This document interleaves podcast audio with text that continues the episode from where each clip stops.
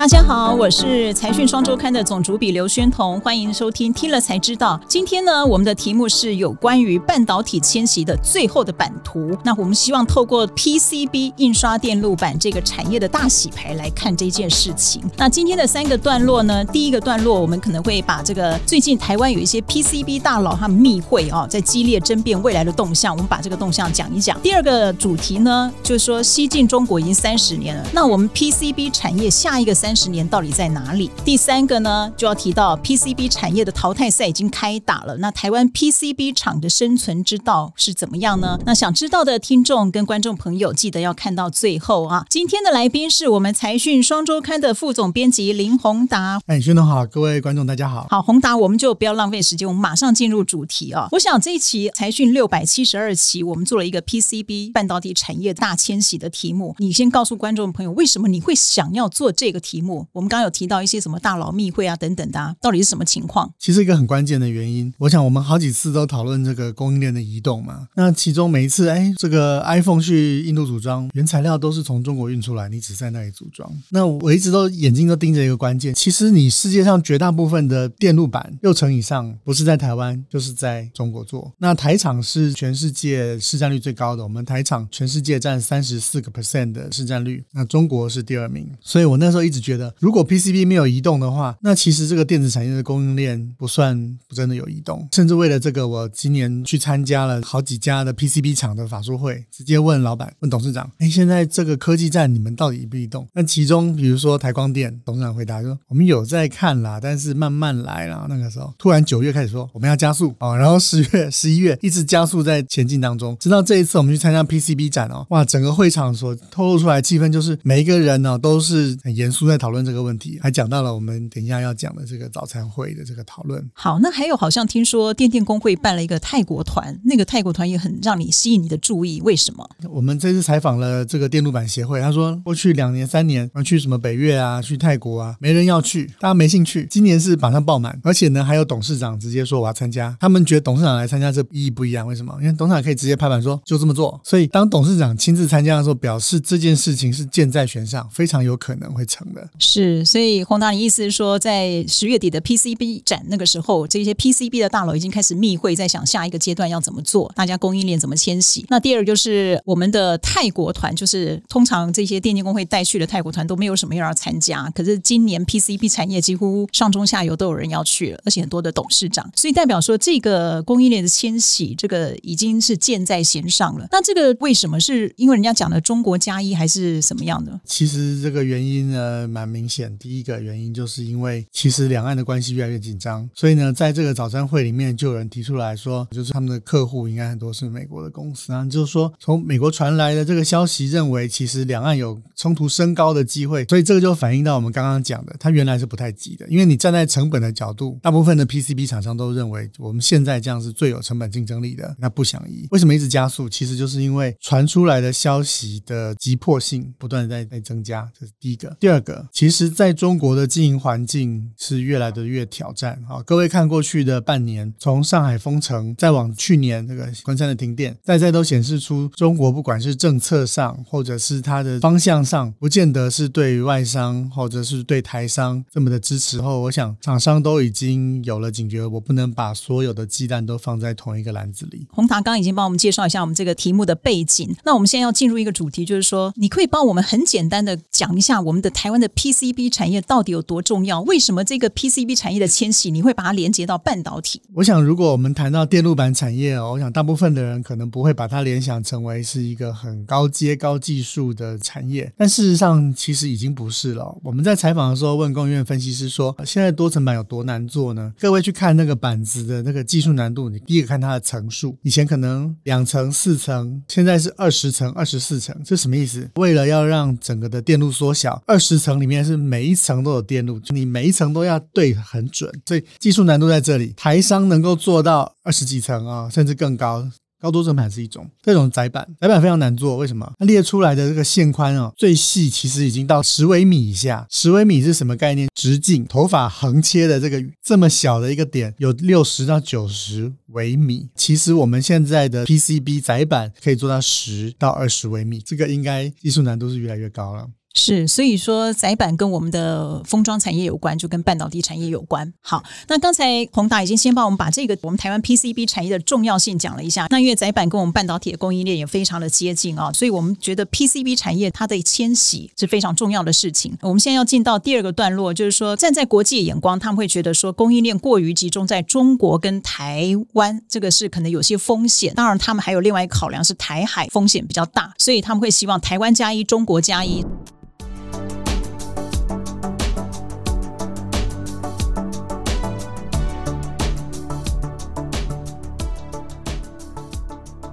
所谓这个加一意思就是说，你除了台湾的基地，你移出去到别地方有一些供应链。那现在这个移动已经是共识了，问题是要移到哪里？现在大家的想法都是东南亚，那情况是怎么样呢？就是第一个成本嘛。那其实也有讨论到中南美洲，但是我想这个东南亚毕竟比较近，而且成熟度比较高。第一个，哎，这个越南已经有好多的这个三星啊、红海啊这些科技厂啊，土地啊、人啊都占光光、分光光了。那马来西亚呢，人比较少一点，它现在的聚落呢，主要是这个封装的聚落。电路板产业它需要材料、需要设备，那边比较少。反过来讲，印度，印度现在这个营运还在初期，电啊、水可能都还要解决，还有很长的时间。所以泰国相对起来比较状况好，因为泰国本来就有一些台资的 PCB 厂，而且泰国欢迎外商去投资。泰国其实也是东南亚的汽车制造的重镇。如果你未来要发展汽车用的电路板，也是不错。而且东南亚整体它其实对外出口它也有关税上的优惠，其实都还不错。所以泰国可能现在成为我们的。台湾 PCB 产业外移的一个主要的选项，投资朋友的话大概知道，像泰鼎 KY 这种就是在泰国的 PCB 厂嘛。但是这一次看聚落的移动有一个很重要的，我们要看设备厂跟材料厂的移动，因为以前为什么移不出来？以前你只有这几个 PCB 厂。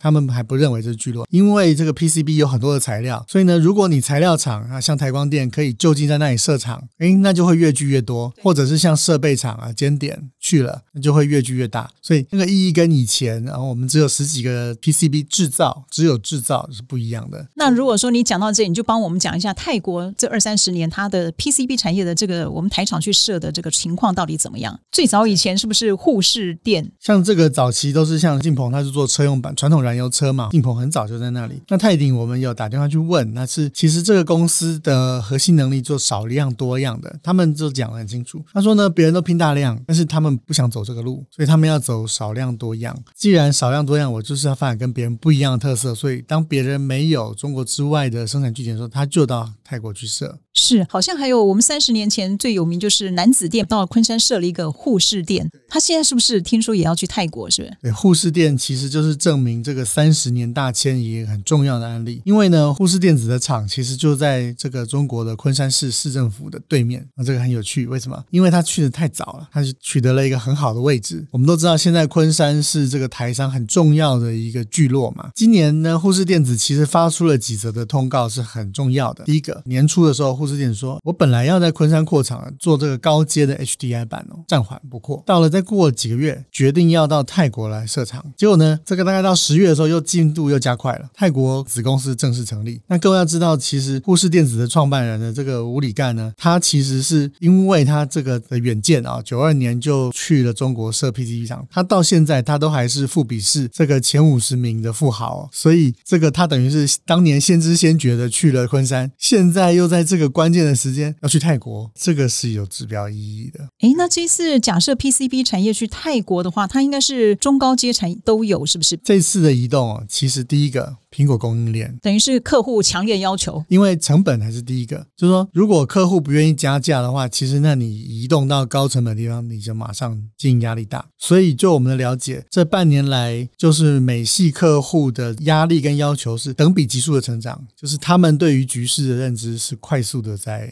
改变。所以，基本上只要是大厂，他一定都已经有接到这些国际大厂的订单嘛。他们认为这个布局的时间非转不可了。但是这一次的移动，第一个就是很。很多的重要的外商，他可能要把它非有不可的产能，他一定要备份一份在泰国。比如说，你包括看立讯，连他是陆商哦，他都跑到这个中国之外来生产，就是你就可以看得出来。那除了 PCB 现在打算过去以外，还有没有什么已经在泰国，它已经是 PCB 产业上下游已经建好的？应该会有材料跟设备厂过去。OK，好。所以说，我们如果说没有在台湾加一或中国加一，可能有一些订单会是接单上面就会有比较。大的风险跟困难。那接下来我们要讲的第三个主题就是说，台湾 PCB 厂面对现在的国际局势，它不是只有据点加一、供应链加一，它还有一个就是说，还有其他的很竞争的局势，包括中国也兴起。那可不可以帮我们分析一下台湾 PCB 产业到底现在面对的这种淘汰赛的几个重大的因素是什么？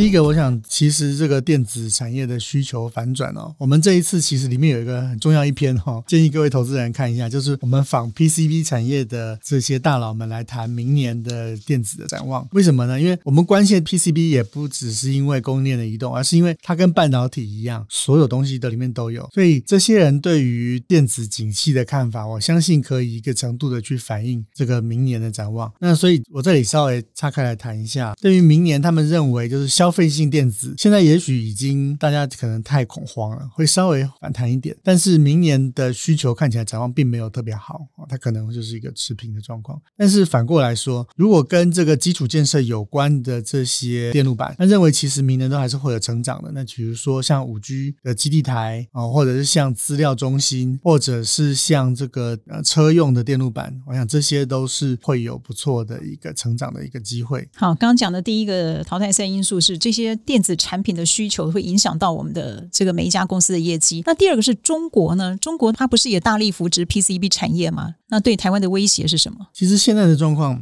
我们在谈这个科技战，就是中美其实是脱钩啊。中国要有一个自己的供应链，美国要有个自己的供应链。但是你仔细去看，我们列了一个全世界前十大 PCB 厂的这个名单哦，各位可以上去看一下这些公司的官网啊。中国有些公司规模不蛮大的，但它可能还是在从技术上比较简单一点的单双面板，现在可能做到 HDI 板啊。但是过去的从一六年开始，其实中国一直不断的想要去培养自己的这个电路板产。业啊，所以在大力的补贴之下，高自动化的入场的产能不断的在开出来啊，所以他们一直在希望在往上做到难度更高的，比如说更多层或者是载板。但中国现在大概有少量的这个 BT 载板的产能开出来，那中国在技术上一直希望要能够跟台湾甚至日本要竞争。好，我这里帮听众复习一下，就是说可能有些朋友不太清楚什么 ABF 载板或 BT 载板，其实他们就是 ABF 跟 BT 只是材料的不同。但是 ABF 应该比 BT 还要再先进一点嘛？对，它能够做的线宽更细啊，是两个材材料的差别。对，所以越高阶的可能就越来越少竞争者。那接下来我们再请宏达讲一下，那这样的情况下，淘汰赛开打，一个说晶片战争这个可能影响，或者是说电子产品的销售量、需求量也有影响。再就中国的他们加大投资的力道，那这样子情况下，台厂到底突围的重点是什么？我想我们在高值化的这个载板里面，仍然是一个。重点啊，你看，包括台湾现在这三年，台湾的电路板产业在台湾投资每一年都超过一千亿台币，而且在台湾的 PCB 的产业的产值很有可能再过几年会突破一千亿哦。但实际上，整个的板子的面积没有很大的改变嘛，因为我们生产的 PCB 板它的价值越来越高啊。我其实应该再稍微解释一下，这些做出来超级小的这些载板，其实最后会封装到这个晶片里面。台积电做出来一个三纳米，有很多电路接出来的。一个晶片，它被放到这个载板上，然后跟另外一个这个高密度的晶片可以连接在一起，最后封在一起之后，再把它封装成一个 IC。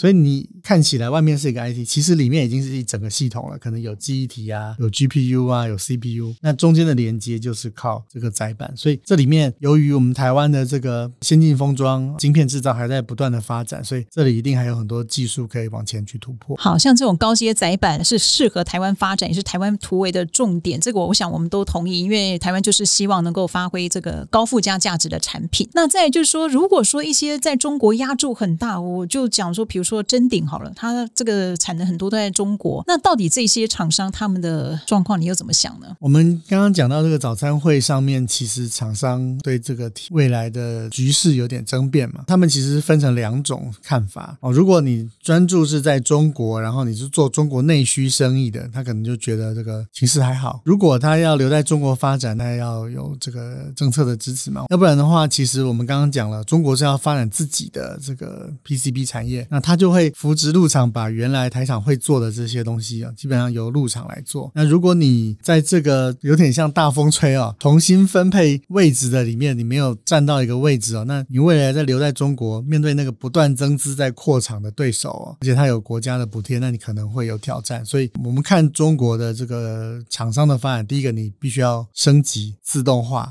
你看真鼎是一个很好的例子，真鼎它就要开出一个这个 ABF 厂。不管是中国的北中南都开出新产能，它就是不断的在升级迭代。那所以用这种方法，它才有办法在这个比较不好的时候去超车。不过这样看一轮下来，你觉得台湾的 PCB 产业到底还是谁竞争力优势比较大一点？我觉得新兴的技术力非常强。你去看他们的窄板的规格，技术上也是相当领先。其实窄板三雄南亚电啊，还有像这个景硕，其实他们都做得相当好。他们都是像 Intel、AMD、NVIDIA 很重要。的合作伙伴，那这个因为都牵扯到高性能运算，所以我们才会说这个 PCB 产业啊，慢慢的跟这个半导体，甚至跟美中的这个晶片站啊。开始有越来越多的关系。OK，那最后再请教一下宏达，就是说，如果说我们台湾想留住这个兆元的 PCB 产业，那它的痛点现在在哪里呢？这一次去采访的时候，这个意外发现的，这个供应链移动只是他们头痛的事情的其中一环，他们还有更头痛的事情。说我们其实很想要做这个永续的园区，说这个不是一个公司可以做的。他们觉得这个工业区或者是说科学园区的这个模式应该要升级了。所以大家都看得到，台积电用很多绿电啊，可以有循环的水啊，说那个毕竟就是后来为了这个公司加上去的。他说他的他们很想要呼吁的是说，我们能不能够在一个工业区，如果要新设一个要新设一个科学园区，如果在台湾我们这个这么有限的土地要新设的时候，就把这个比如说我可以把附近的家用废水都回收回来作为我的工业用水啊，这样我们就不会有抢水的问题了，对不对？好，这第一个。第二个，绿电的话，未来是分散式电网的一个趋势嘛。那以后如果能够有这种新型的工业区，在你盖好的时候就把绿电你怎么配？置哪里储能都已经帮你考虑好了，这个 PCB 产业就很需要这个，因为他们要去跟客户说，你看我百分之九十九都是用绿电，那因为我在叉叉叉园区，他说如果台湾能够开出这种新的园区哦，不只是替我们台湾的土地自己加值，那也是替 PCB 产业加值，而且他们有讲哦，他们去泰国这次要去考察，也会跟泰国政府来谈这个，因为现在全世界还很少这样子一个这种永续的园区，那我想。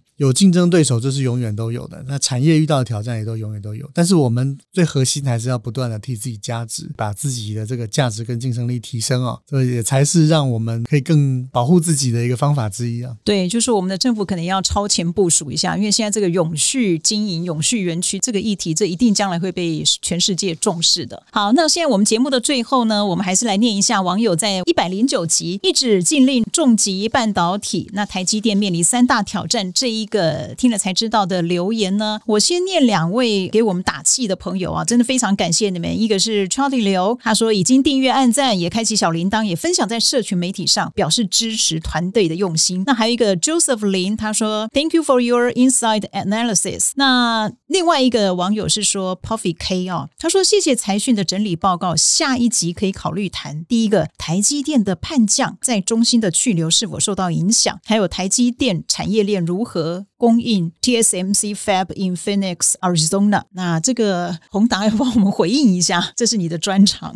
对，这其实梁孟松在上一次的中心的董事会的移动里面，他其实退出了董事会。这也是一个，就是在这次的禁令之前啊，那但是他的角色，他仍然是作为 CEO，呃，角色并没有改变。那因为他他也没有美国籍嘛，所以看起来这个情况应该会再持续一段时间。那至于这个台积电的产业链在这个 Arizona，其实就我的了解啦，因为在美国投资的这个成本或者是一些关系，所以这个进展的速度可能没有像原先他们所计划那么快，而是用比较慢。慢的一个速度，那很多的材料可能会是从台湾运过去。是，好，那我们感谢大家收听今天的节目，也谢谢宏达的分享。有呃 YouTube 的观众，别忘帮我们按赞、订阅、加分享。Podcast 的听众呢，也别忘了给我们留言，还有五颗星的回复。听了才知道，我们下次见，拜拜。